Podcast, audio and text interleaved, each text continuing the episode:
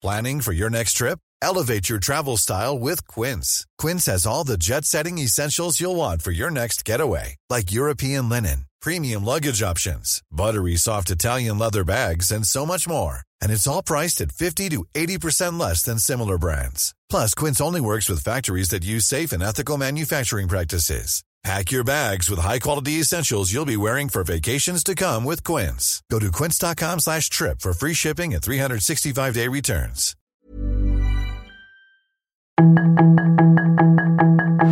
Tarde a tarde, lo que necesitas saber de forma ligera con un tono accesible. Solórzano, el referente informativo.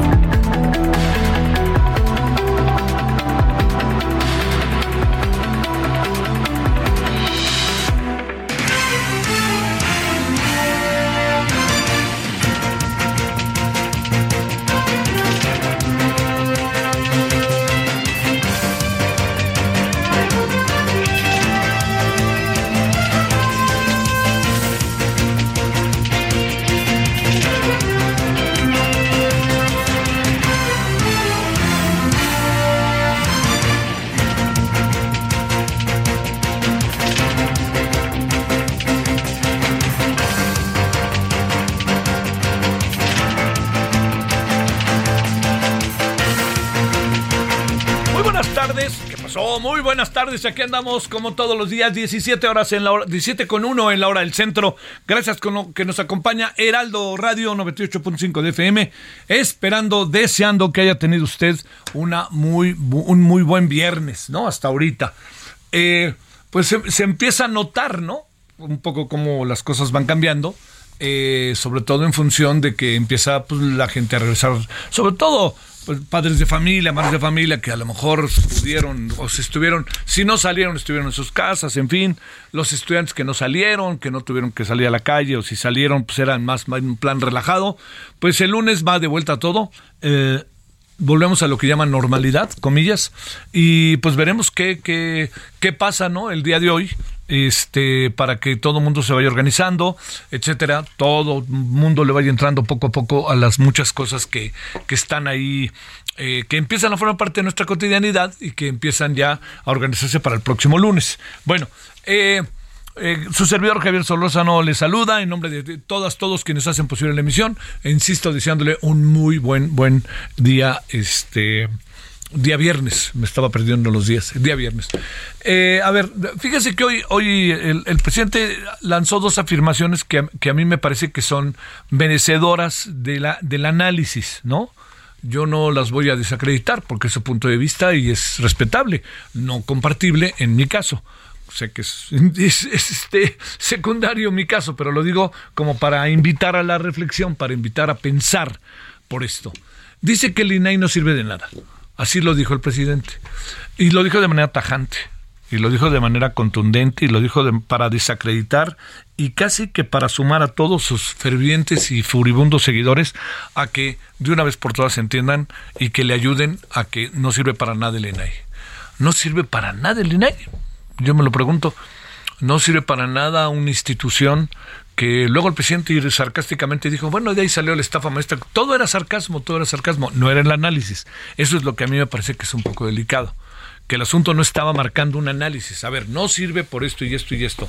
Porque si vamos a entrar a lo que ganan, está marcado por decisiones que tomó el Congreso de su partido, no solamente el presupuesto. ¿Quién hace el presupuesto? El presupuesto del gobierno bien pido haber dicho, de esto que está aquí, vamos a cambiarlo. Y yo creo que también hay algo, no podemos pauperizar el trabajo. El trabajo vale. Hombres y mujeres que están en el INAI, hombres y mujeres que están en dependencias oficiales, pues llevan a cabo un trabajo, un trabajo que les ha costado en la vida. Tenemos que también pagarles, eh, porque hay algo también que me parece que es sumamente relevante, que, eh, eh, que, que- que el trabajo se debe de pagar, ¿no? Entonces, no podemos decir, no, lo que pasa es que ese no puede ganar tal 100 mil pesos al mes. ¿Por qué? Pues porque no, no, no se lo merece. Porque no se lo merece si se la ha pasado trabajando toda la vida. Y eso es, ¿no? Ahora va a resultar que vamos a escatimar hasta las pensiones y hasta las jubilaciones, ¿no? O sea, entonces, esto, yo creo que esto es algo que tenemos que, que meditar. Y cuando digo que algo que tenemos que meditar es algo que tenemos que pensar de eh, corto plazo. Yo creo que pensarlo de corto plazo es verdaderamente importante. ¿Qué ¿qué vamos a hacer? Porque ¿sabe qué va a pasar?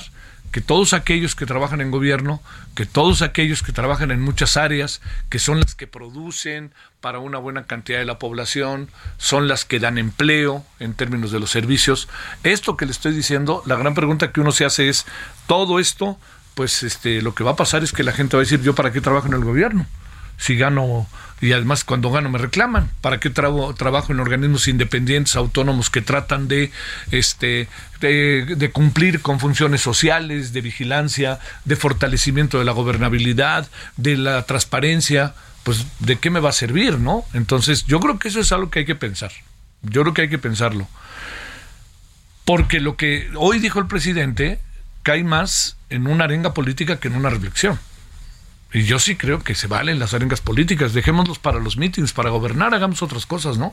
Porque ahí se necesita lo que sigue siendo importante. Y yo creo que el presidente ya se lo metió en la cabeza. ¿Y sabe cómo se lo metió en la cabeza? Como una consigna. Y que son mis adversarios. Y otra vez, y no va por ahí. Mire, el tema de Notimex es digno de reflexionar. Y cuando digo que es digno de reflexionar, es por varias razones.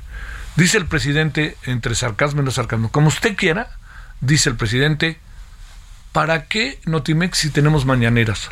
Es que ese es el problema, que están concibiendo a Notimex como un área del gobierno, no como un área del Estado. Es lo mismo que pasa con los medios públicos hoy. ¿Los medios públicos para qué están sirviendo? Pues para promover al gobierno. Espérenme, no se trataba de eso. Ve usted lo que son otros medios públicos. No hablaban de la BBC y no hablaban de la RAI y no hablaban de todo eso. ¿Se acuerda de todo lo que hablaban, no? Que decían, así vamos a hacer. Y me parece a mí muy bien que así sea, aunque se aspire a hacer. Pero lo que sí le digo es que no se ve cómo podamos nosotros hoy, se lo planteo, con el caso de este de, de INAI Notimex, pues bueno, porque al final en lo que quedamos es sencillísimo. Pues era el gobierno quiere que todo funcione en función de él. O sea, yo no creo que la mañanera sustituya a Notimex. Yo no lo creo, ¿eh?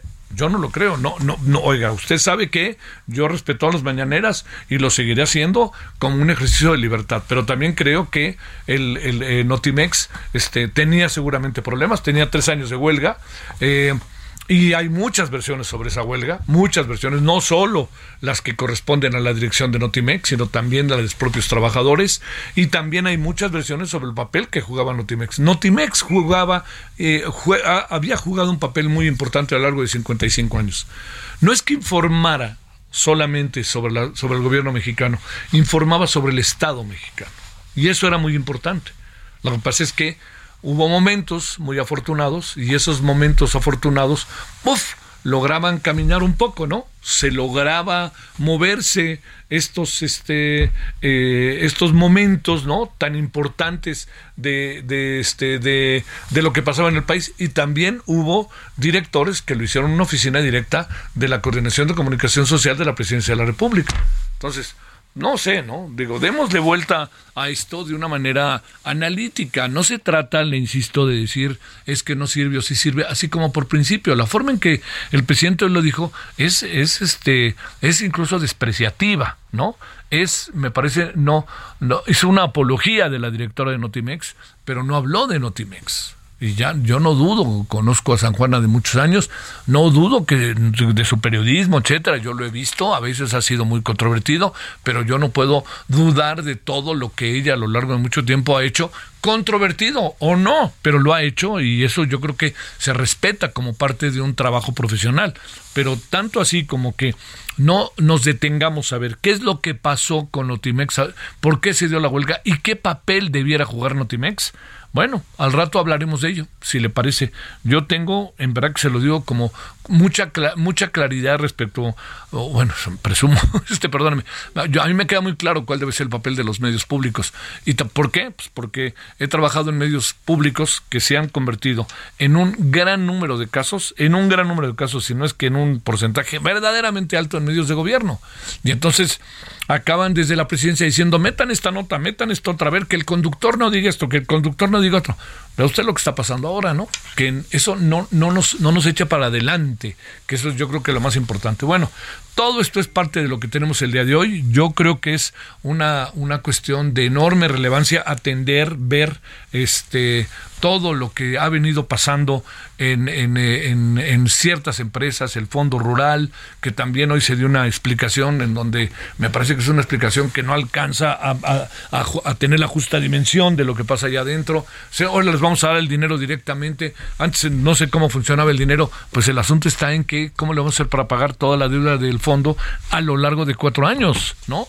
porque venía ya mal y acá acabó casi pues, perdiéndose todo el asunto. Entonces, yo le insisto, todo lo que hoy tenemos, todo lo que hoy se ha venido dando en estos días, que me parece muy, muy, este, muy significativo, que el INAI no sirve de nada, que para qué queremos Notimex si ya tenemos la mañanera, me parece que es una involución de una sociedad. ¿Qué quiero decir? Que regresa a sí misma a sus momentos más oscuros cuando debe de esta sociedad abrirse a nuevos momentos. A ver, yo diría, este, ¿por qué no pensar de otra manera Notimex? Le sale muy caro, lo que quieren es dinero. ¿Por qué no hacer el porque ¿por qué no hacer de otra manera el trabajo del INAI? ¿No? ¿Por qué no buscarle?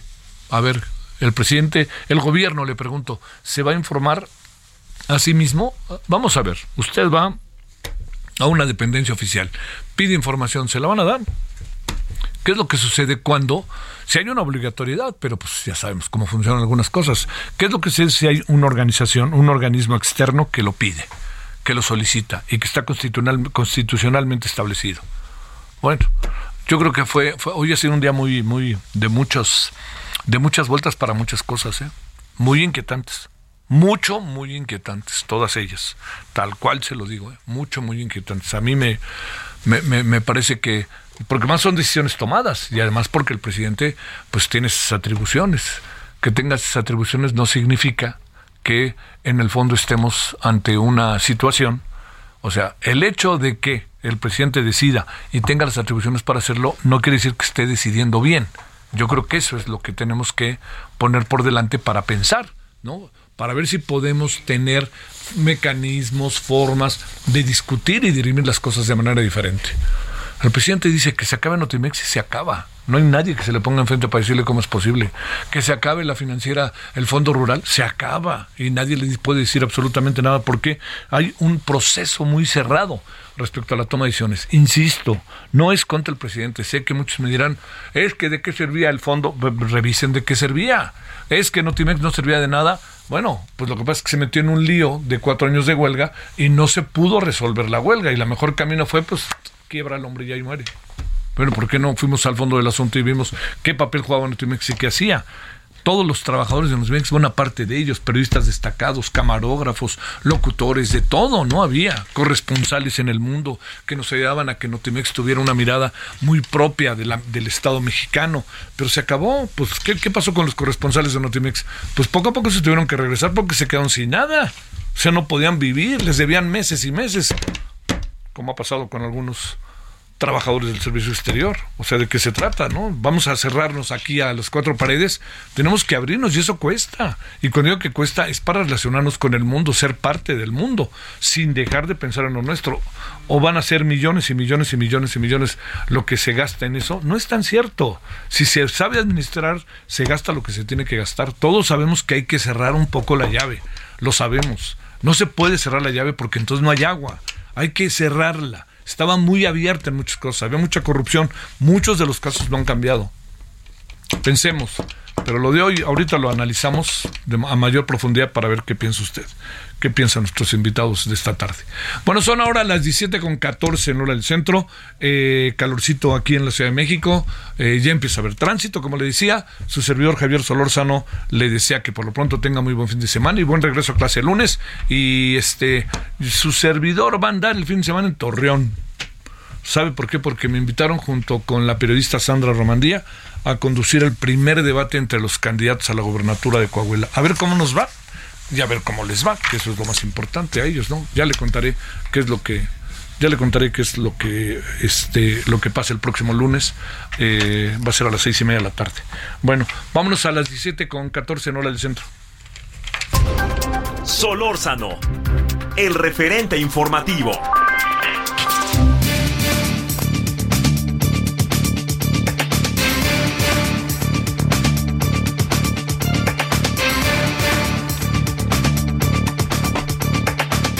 Aquí andamos agradeciéndole a Eduardo Rojas, abogado de la Fundación para la Justicia. Eduardo, te saludo con mucho gusto. ¿Cómo has estado? Hola, ¿qué tal? Buenas tardes. Muchas gracias por, por el espacio. Gracias por tu participación. A ver, entremos por...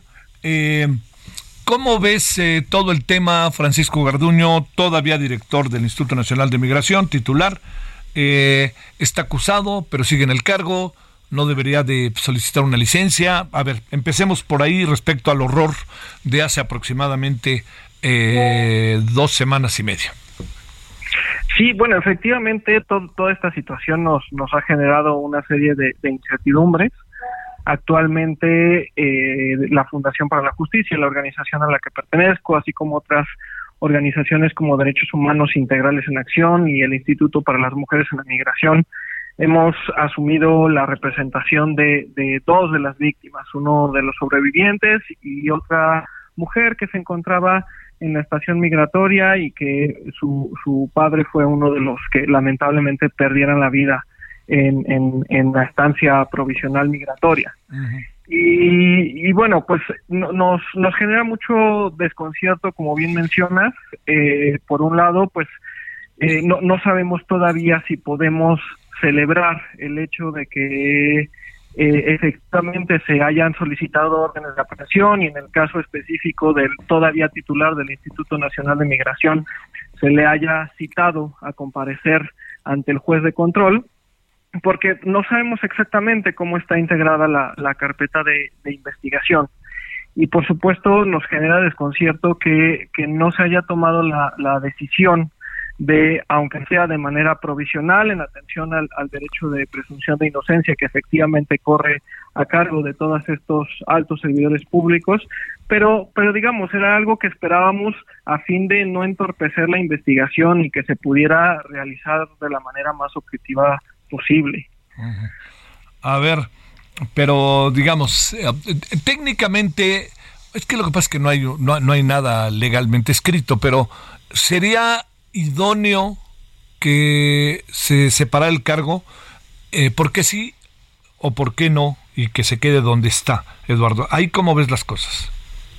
Sería lo, desde nuestra óptica, lo más conveniente, por esta cuestión simplemente de permitir que la investigación eh, se haga con, con toda objetividad y de la manera más exhaustiva posible. ¿Por qué? Se trata de servidores públicos que no estuvieron en el lugar de los hechos. Eso no es lo que se les está atribuyendo, ahí no, no es la forma en que se les está responsabilizando.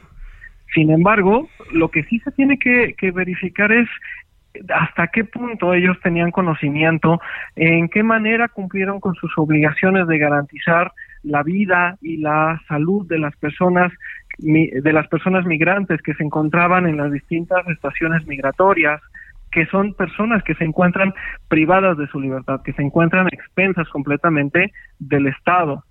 Entonces, como es un análisis incluso más de tipo normativo, de fiscalización de cómo han venido cumpliendo con sus obligaciones, por eso es necesario que eh, todos estos servidores públicos, ah, insisto, aunque sea de forma provisional, en tanto se deslindan responsabilidades, sean eh, retirados del cargo.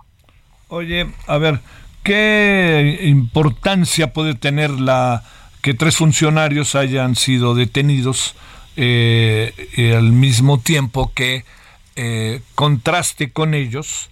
Te lo planteo, eh, Eduardo, trabajaban bajo condiciones de hacinamiento en los centros migratorios, en las estaciones migratorias, opacidad, maltrato, por lo menos en siete de las estaciones migratorias que la Auditoría Superior de la Federación dio a conocer. A ver, ahí, ahí, ¿cómo podemos contrastar las condiciones de trabajo, pero también el trabajo, cómo desde la cabeza se tenían los propios centros migratorios? Pues es esta, esta situación de, de, del abandono histórico en que se han tenido las, las personas migrantes efectivamente no sabemos todavía hasta qué punto las personas, digamos, los guardias que eran privados, algunos servidores públicos del Instituto Nacional de Migración, estuvieron involucrados o no en la decisión de mantener encerrados a las personas migrantes, en qué condiciones efectivamente estaban trabajando, qué instrucciones recibieron. Pero como bien menciona, se trata de una cuestión que, que las distintas organizaciones civiles que nos dedicamos a la defensa de los derechos de las personas migrantes hemos venido documentando.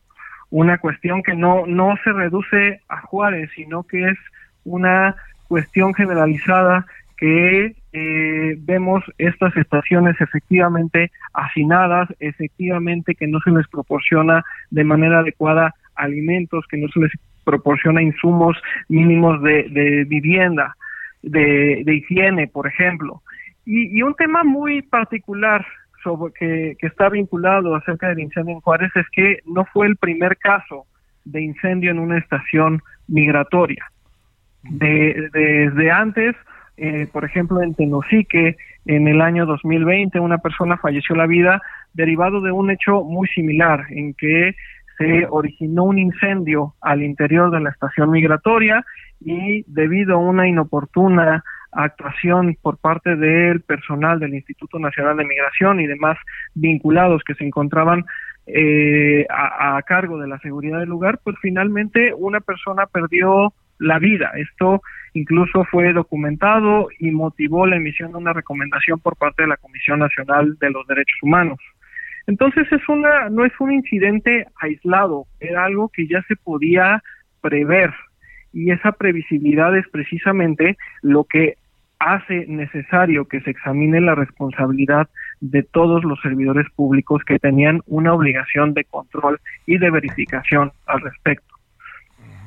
Híjole, ¿qué vamos a hacer ahí? Porque digamos, este, ya apareció como un actor central el padre Solalinde, pero no tiene ningún tipo de este, designación, asignación, responsabilidad formal. Este, al mismo tiempo, da la impresión de que la investigación nos está diciendo a quién detienen, pero no más allá de ello. Este, se les olvidaron las llaves, eh, todo eso, ¿no? ¿Qué, ¿Qué podemos ahí ver? Exactamente, es un, un caso que bueno, a nosotros antes de asumir la representación de estas dos víctimas que, que mencionaba al inicio, presentamos un escrito en el cual pedíamos copia de los registros de la investigación por el simple hecho de que debemos considerar a este caso como una violación grave a derechos humanos. Y en ese mismo sentido, si bien la regla general es que las carpetas de investigación tienen que ser reservadas, no pueden estar más que al acceso de las partes. Cuando se trata de graves violaciones de derechos humanos, nuestra normativa en materia de transparencia y acceso a la información establece como excepción que toda la, sociedad debe ser informada de manera puntual. Entonces, esta, todos estos registros ya deberían estar a disposición de, de quien lo pidiera. Nosotros como sociedad tendríamos que tener la posibilidad de seguir con todo detalle la manera en que se está efectuando esta investigación, mm. qué actos se están realizando, a quién exactamente se está investigando.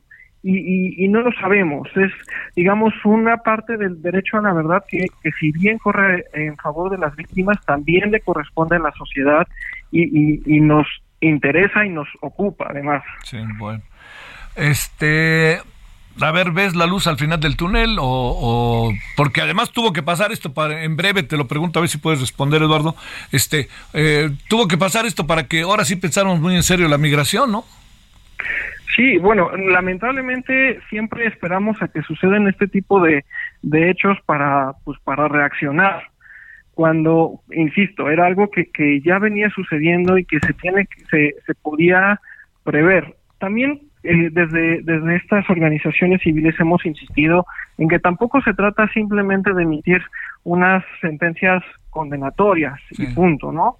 Sino que efectivamente tenemos que abordar el, el tema de fondo y, y verificar qué es lo que estamos haciendo, cómo estamos instrumentando la política migratoria en buena medida a la luz de las decisiones del gobierno estadounidense y, y, cómo estamos garantizando los derechos humanos de las personas migrantes con un doble discurso en el cual se dice que se les está proveyendo de absolutamente todo cuando tienen absolutamente nada. Entonces, no, no vemos la luz. Necesitamos, digamos, un cambio radical. Eduardo, te seguiremos buscando y te agradecemos tu participación esta tarde de viernes. Gracias. Buenas tardes. Gracias. Pausa. El referente informativo regresa luego de una pausa.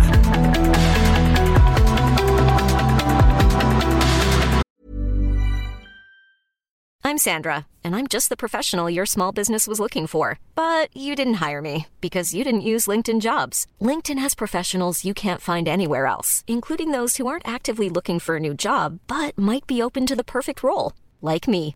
In a given month, over 70% of LinkedIn users don't visit other leading job sites. So if you're not looking on LinkedIn, you'll miss out on great candidates like Sandra. Start hiring professionals like a professional. Post your free job on linkedin.com/people today.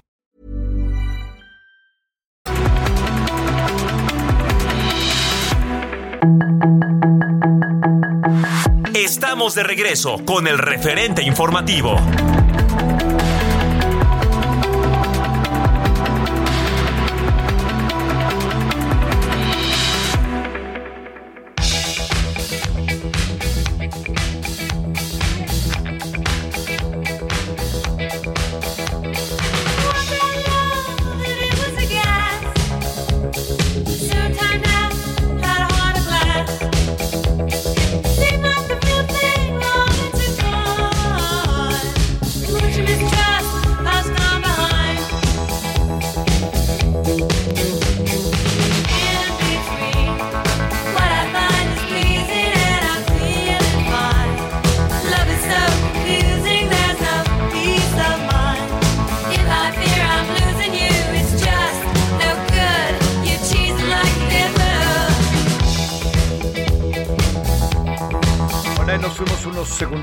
Ofrecemos una disculpa, pero aquí estamos, ¿eh? aquí estamos, aquí estamos, no le cambie. Estamos con Blondie, Heart of Glass, corazón de vidrio. Este es, es Blondie, debido a que estarán presentes en el festival musical Coachella, Coachella, en Indio, California. Empieza hoy y estará hasta el próximo 23 de abril. Eh, dura una semana, es, es todo un espectáculo. ¿eh? Coachella sí es todo un espectáculo. Bueno, hay muchos muy espectáculos en México. Se hacen festivales en Guadalajara, Monterrey, en Ensenada, en Tijuana, en la Ciudad de México, en ah, Veracruz, de otra índole. Pero así de rock y esto, en estos ciudades que he dicho, y se ponen, pero bárbaros, ¿no? Usted seguramente lo sabe. Pues ahí estará Blondie, Heart of Glass, Blondie.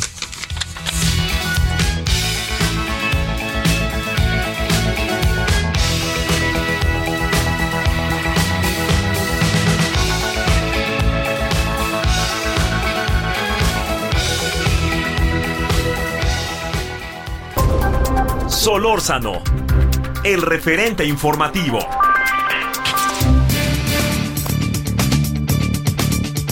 Bueno, aquí estamos eh, de vuelta. A ver, un asuntito antes que cualquier cosa para que, pues ahora sí que, pues en eso andamos.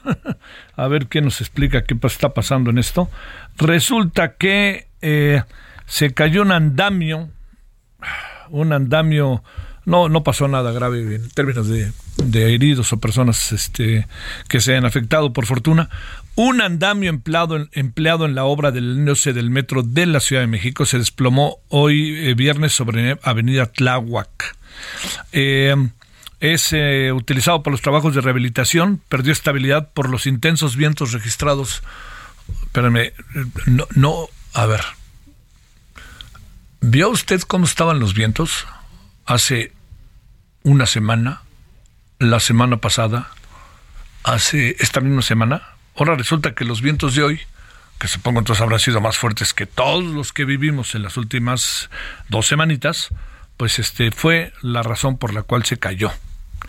No se reporta ningún lesionado, eso es lo mejor, ni afectación adicional, ya se quitó, pero fue aparatosa. La dependencia que dijo que no hay ningún lesionado eh, estaba obstruyendo las obras de la línea 12, también conocida como línea dorada, ya se concluyó. Seguramente al rato nos van a decir que pues así es la vida, que no pasa nada y este eso nos va a servir para hacerlo más fuerte, vaya usted a saber.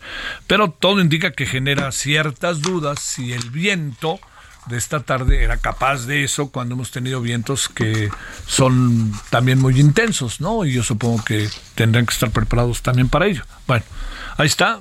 Lo importante es que no hubo personas ni lesionadas, nada, y ya está. Y yo quisiera pensar que esa línea, que es un dolor de cabeza y un dolor en el alma, pues este puede estar ya en el tiempo en que dijeron que no va a estar, que nos vienen diciendo ya hace tiempo que va a estar en una fecha y luego no la cambian, pues eso estamos. La línea 12 que va a ser clave políticamente el año que entra. Ya, ya verá. Ya verá. Bueno, con enormísimo gusto recibimos a la muy querida Irene Levy. Ella es presidenta de Observatel y profesora de la Universidad Iberoamericana. Queridísima Irene, ahora sí no sabía de ti. Te leo, pero no sabía de ti. ¿Cómo has estado? Igual por acá te leo, pero tampoco sabía de ti, querido Javier. Pues con el gusto de saludarte, como siempre. Oye, pues ¿por dónde empezamos? A ver, te, te, quiero leer algo, siempre y cuando me lo permitas, porque me pareció digno de lectura. Sería mejor que no existiera el INAI, porque nos ahorramos mil millones de pesos. No me puedo quedar callado porque eso fue parte del andamiaje para simular que se combatía la corrupción. Dos puntos, Andrés Manuel López Obrador, coma, presidente constitucional de los Estados Unidos mexicanos, punto. ¿Cómo la ves? Híjole, Javier, yo cuando creo que ya tocamos fondo, de pronto sale el presidente con estas cosas eh, que no solamente encierran un ataque a las instituciones, porque podría haber gente que diga, bueno, yo tampoco estoy de acuerdo con que existe el INAI. Bueno, debatamos, eh, platiquemos, eh, hagámoslo con responsabilidad. Eh, pero mm, no nada más son estos ataques desde la institución eh, del Ejecutivo hacia otras instituciones, sino también su discurso lleno de odio, porque basta verlo y escucharlo, y lleno de mentiras. ¿Por qué?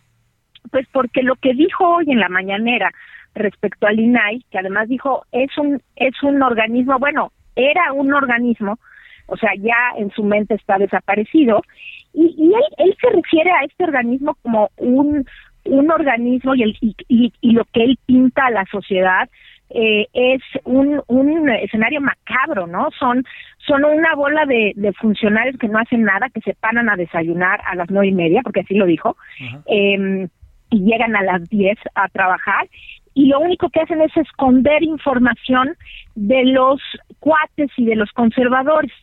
Eh, bueno, nada más falso. Veamos el caso de la Casa Blanca. Claro que también está el caso de la Casa Gris de su de su hijo, pero el INAI ha sido fundamental no solamente para el tema de transparencia, Javier, sino también para el tema de protección de datos, de lo que por supuesto no se habla tampoco en el gobierno federal. Entonces, me parece que esta gran desinformación eh, por parte del, del presidente, ahí sí es el presidente él mismo, me parece que está abonando no solamente a que los mexicanos eh, que no estén enterados bien de lo que hace este instituto empiecen a, a, dudar de su, de su necesidad, sino que también siembra como siempre lo ha hecho, este odio, esta eh, aversión a las instituciones, que hay que decirlos, no son útiles, son utilísimas. El INAI es un pilar fundamental para la, la transparencia y la democracia del país. Y lo ha sido desde su creación.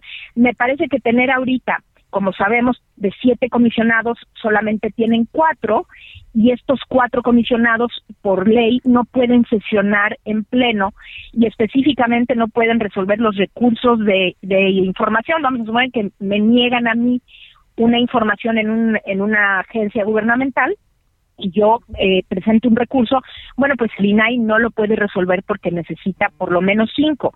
Ya interpuso el INAI una, una controversia ante la Corte y le dijo, a ver, o obligas al presidente a nombrar, bueno, yo no el presidente ahora está en el Senado, o dime si puedo sesionar con cuatro por interés público. Está complicado el tema. Pero bueno, en todo caso, me parece realmente tristísimo escuchar al presidente eh, atacar a las instituciones de esa manera tan simplista, tan, tan opaca y tan mentirosa, porque la verdad es que lo que dijo falta la verdad. A ver, este, ¿qué pudiera es, es, estar en el subtexto, como luego se dice, ¿no? En semiología, ¿qué pudiera estar eh, en el subtexto del parte del presidente? Un, un intento de un ahorro más, casi cercano al austericidio, pudiera estar que nosotros informamos bien, pregúntenos si nosotros respondemos, o un ataque más a instituciones autónomas que hacen ruido, o bueno, o qué, o qué podría estar, porque el asunto en la forma en que lo expresa el presidente llega a ser grosero es grosero, o todos los anteriores, te, diría yo, porque no son excluyentes las que acabas de mencionar. A mí me parece que en esto subyace algo muy preocupante, Javier. Subyace un todo el Estado soy y debo ser yo. Eso es lo que subyace, ya lo dijo. Ahora que, que anunció desaparezco Notimex, ¿para qué queremos una agencia de noticias si en la mañanera ya damos las noticias? ¿Para qué queremos un INAI si nosotros vamos a dar toda la información? Entonces, pues regresemos al Estado, soy yo, y eso es lo que subyace. Eh, desde luego, hay un ahorro que necesita el, presidente para cubrir los gastos de sus eh, de sus programas sociales y ahora más que vienen las votaciones, necesita el dinero. Entonces te diría yo, no es una u otra, me parece que subyace todo lo que tú acabas de decir y es una verdadera, verdadera tristeza cómo, cómo está quedando el país como, como en guerra, querido Javier, como en guerra. Oye, este, ¿qué va a ser quien lo sustituya? Pues depende quién sea, ¿no? O llega a restaurar y a, y a reconstruir, como nos pasó después de los sismos, o llega a mantener el status quo o incluso empeorar, pues vamos a ver qué es lo que, quién llega y cómo llega, ¿no? eh, y, y, bueno, pues dependiendo de esto, pues veremos qué es lo que sucede, pero, pero estamos viendo un, una, una precarización institucional cada vez más tenemos al INAI, pero tenemos también ahora Notimex que la desaparece, una agencia de noticias, eso a lo mejor no era perfecta, Javier, pero ¿cuántas agencias de noticias en el mundo existen que son agencias del Estado y aunque no son eh, de línea necesariamente oficialista, es importante que un país tan grande y tan importante como México tenga una agencia de noticias y qué sucede, bueno, pues lo desaparecen, la tienen que desaparecer vía una ley, tienen que expedir una ley porque fue creado por ley Notimex, pero de todas maneras, pues ahorita está dormida desde la huelga y ya anunció que se va a desaparecer, ya lo dijo Monreal, que, que Notimex va a desaparecer, una agencia de 1968, Javier, que fue creada en su momento para cubrir las Olimpiadas y que ahora, bueno, pues eh, eh, ya había tenido, ya tenía, a mí a mí me gustaba Notimex, eh, si bien no era perfecta y a veces sí, pues, matizaban algunas notas y eso, era una fuente de información muy importante, Javier, muy importante. Yo yo siento mucho que la están desapareciendo. Oye, el presidente se dedicó a, a hablar este, pues bueno, llenar de adjetivos positivos y maravillas a su directora. Hasta dijo en una de esas la metemos aquí también en una, de nuevo en el gabinete o vamos a ver qué hacemos con ella, voy a platicar con ella. Más allá de ello, de lo personal, te diría, a ver, 68, 55 años tiene la agencia. Eh, te pregunto, eh, a ver, un tema que supongo que para ti para mí es particularmente sensible. El tema medios del Estado, medios públicos, medios de gobierno. A ver, andamos en este sexenio como en pocas ocasiones con medios de gobierno, ¿cuál medios públicos, no? Efectivamente, bueno, pues mira, desde los presupuestos que habían dicho que íbamos a tener una BBC, ¿te acuerdas? Que lo primero que dijeron es, vamos a tener una, una, un medio público como la BBC de Londres. Eso fue lo que se anunció al inicio, ¿no? una mañanera, pues, ¿eh? Exacto, fue en una mañanera. Bueno, pues ahí está, pues por eso te digo, bueno, si ya la fuente de información es la mañanera, por lo menos que nos cumplan. Y, y luego tenemos entonces ahora los medios públicos que están precarizados también, no solamente por el presupuesto, sino porque actualmente los medios públicos son medios oficialistas. O sea, realmente eh, es clara la línea que tienen los medios públicos de seguir al presidente y de seguir los temas que a él le interesan y de no contradecir. Realmente es una cosa eh, burda, eh, querido Javier. No digo que no haya pasado en otros sexenios que no eran exactamente equilibrados, no eran 50-50, pero actualmente es total es totalmente burdo. Entonces, eh, pues esto que nos prometieron de medios públicos eh, eh, imparciales y fortalecidos y culturales y eso no tenemos absolutamente nada, pues al contrario, ¿no? Se ha precarizado muchísimo los medios los medios públicos y la única agencia de noticias que teníamos más allá de San Juana, pues me parece que que valía la pena conservarla. Eh, hay que ver qué pasa con los trabajadores, a quien yo mando un abrazo solidario, eh, periodistas, eh, trabajadores que, que pues habían hecho de esto su vida y que ahora pues quién sabe qué suceda. Ya dijo el presidente que iba a cuidar sus derechos, pero de cualquier manera es una tristeza profunda que un país del tamaño y de la importancia de México desaparezca su agencia de noticias de la que lleva desde 1968. Este, no lo digo con sarcasmo, pero el presidente hace un símil, dice, yo uso la mañanera, yo tengo la mañanera, no hay necesidad de que exista una agencia de noticias. A ver, ya mencionaste algo, pero ¿cómo, le damos dimensión a esto? Que en sentido estricto, la verdad, no, no, alcanzo a entender lo que significa la analogía para el presidente, porque entonces lo que estamos pensando es que, como bien dice el Estado soy yo, pero sobre todo que los medios deben de estar a imagen y semejanza de lo que yo, de lo que el presidente plantea, y por ende esto permea en relación a quienes me imagino que han de tener problemas a veces para dirigir los medios del Estado, ¿no? O de, perdón, los medios del gobierno. este sí, efectivamente, yo creo que eh, como yo te digo, el, para el presidente eh, no debe existir nadie ni nada más que él, y lo vemos todos los días en la mañanera, Javier, cómo ataca al medio, cualquier medio que no esté de acuerdo con su línea, es un medio que automáticamente se convierte en conservador, se convierte en vendido, se convierte en corrupto.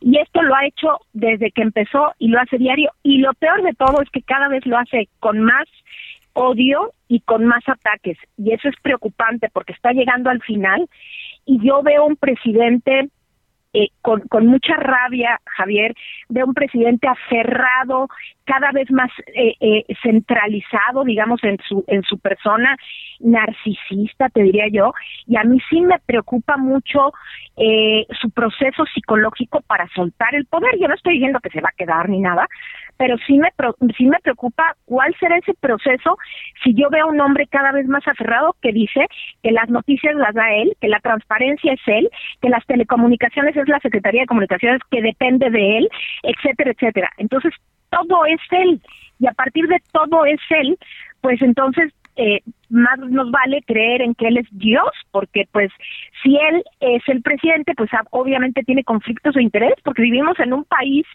que tiene una división de poderes, Javier, y eso es lo que cada vez se desdibuja más. Nos queda la esperanza, de verdad, en la Suprema Corte de Justicia, que pobres ministros y ministras ahorita tienen todo el peso del país. Ya no, no digamos de sus sentencias, del país, todo el peso del país yace en la Suprema Corte de Justicia. A ver, un asunto final.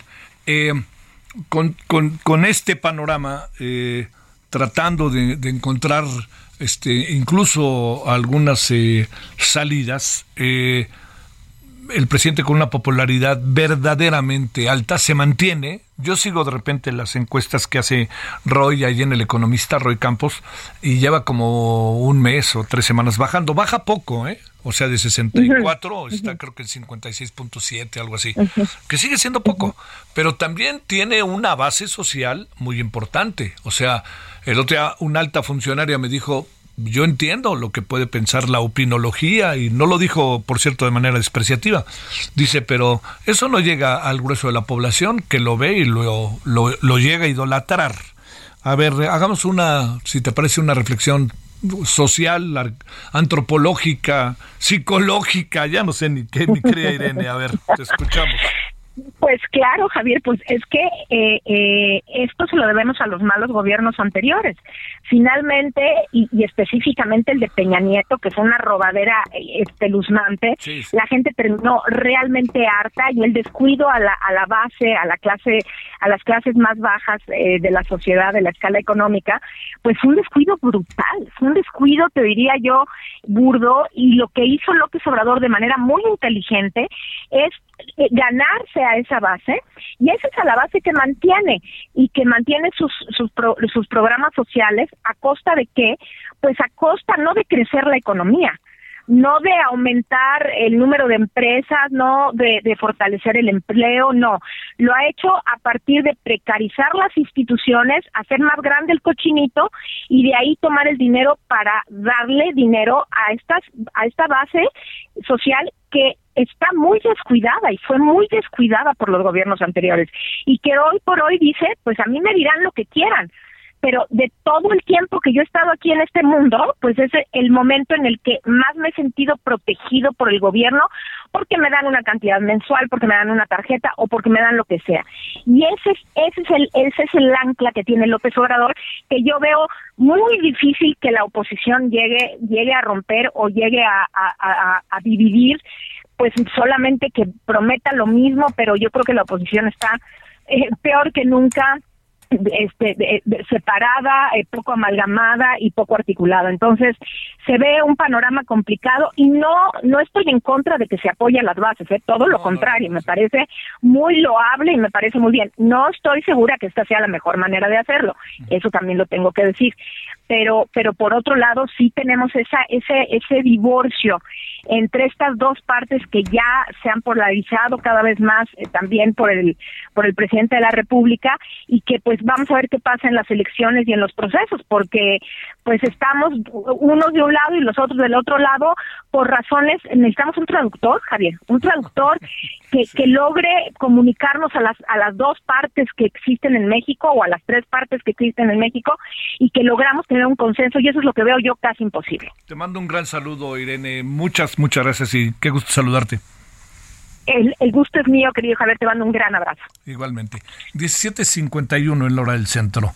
Michael, mm, no seguimos, no seguimos. Michael Chamberlain es defensor de derechos humanos. Mi querido Michael, ¿cómo has estado? Buenas tardes.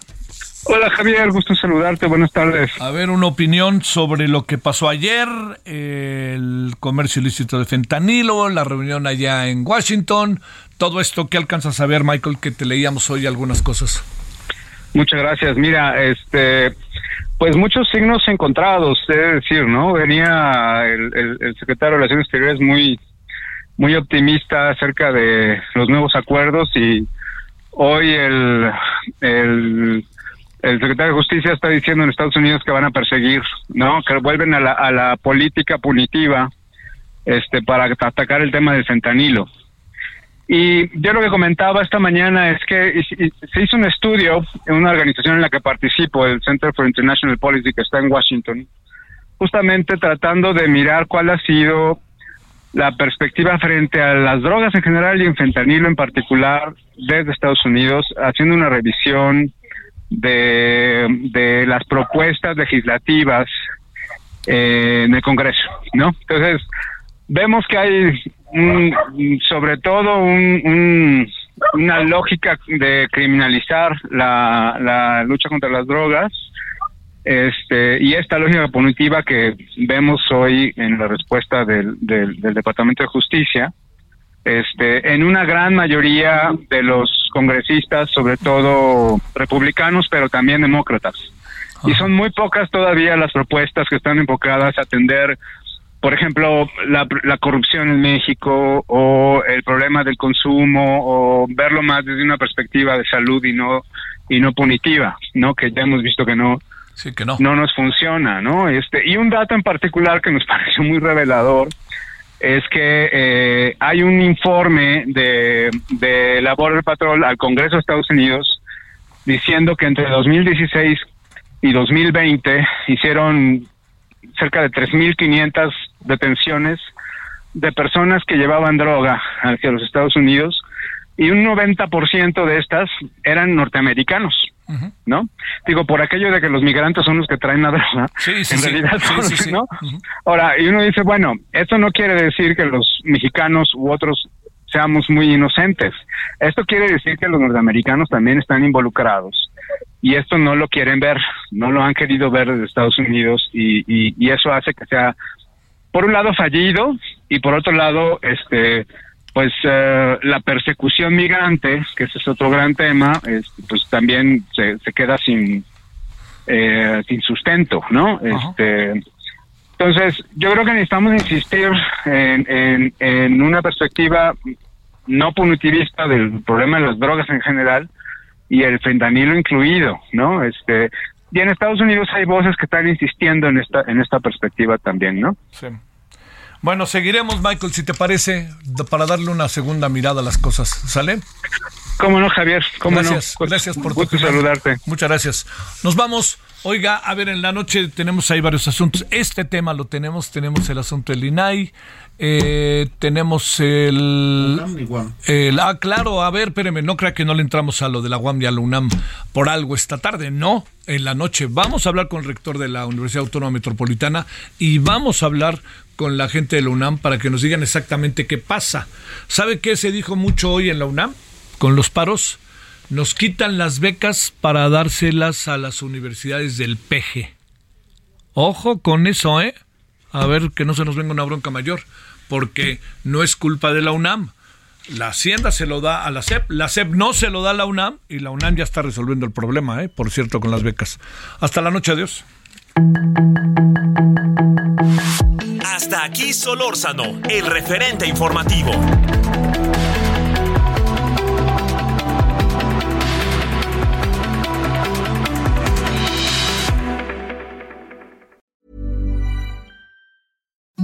Imagine the softest sheets you've ever felt. Now imagine them getting even softer over time. That's what you'll feel with Bowl and Branch's organic cotton sheets. In a recent customer survey, 96% replied that Bowl and Branch sheets get softer with every wash. Start getting your best night's sleep in these sheets that get softer and softer for years to come. Try their sheets with a 30-night guarantee. Plus, get 15% off your first order at bowlandbranch.com. Code Exclusions apply. See site for details.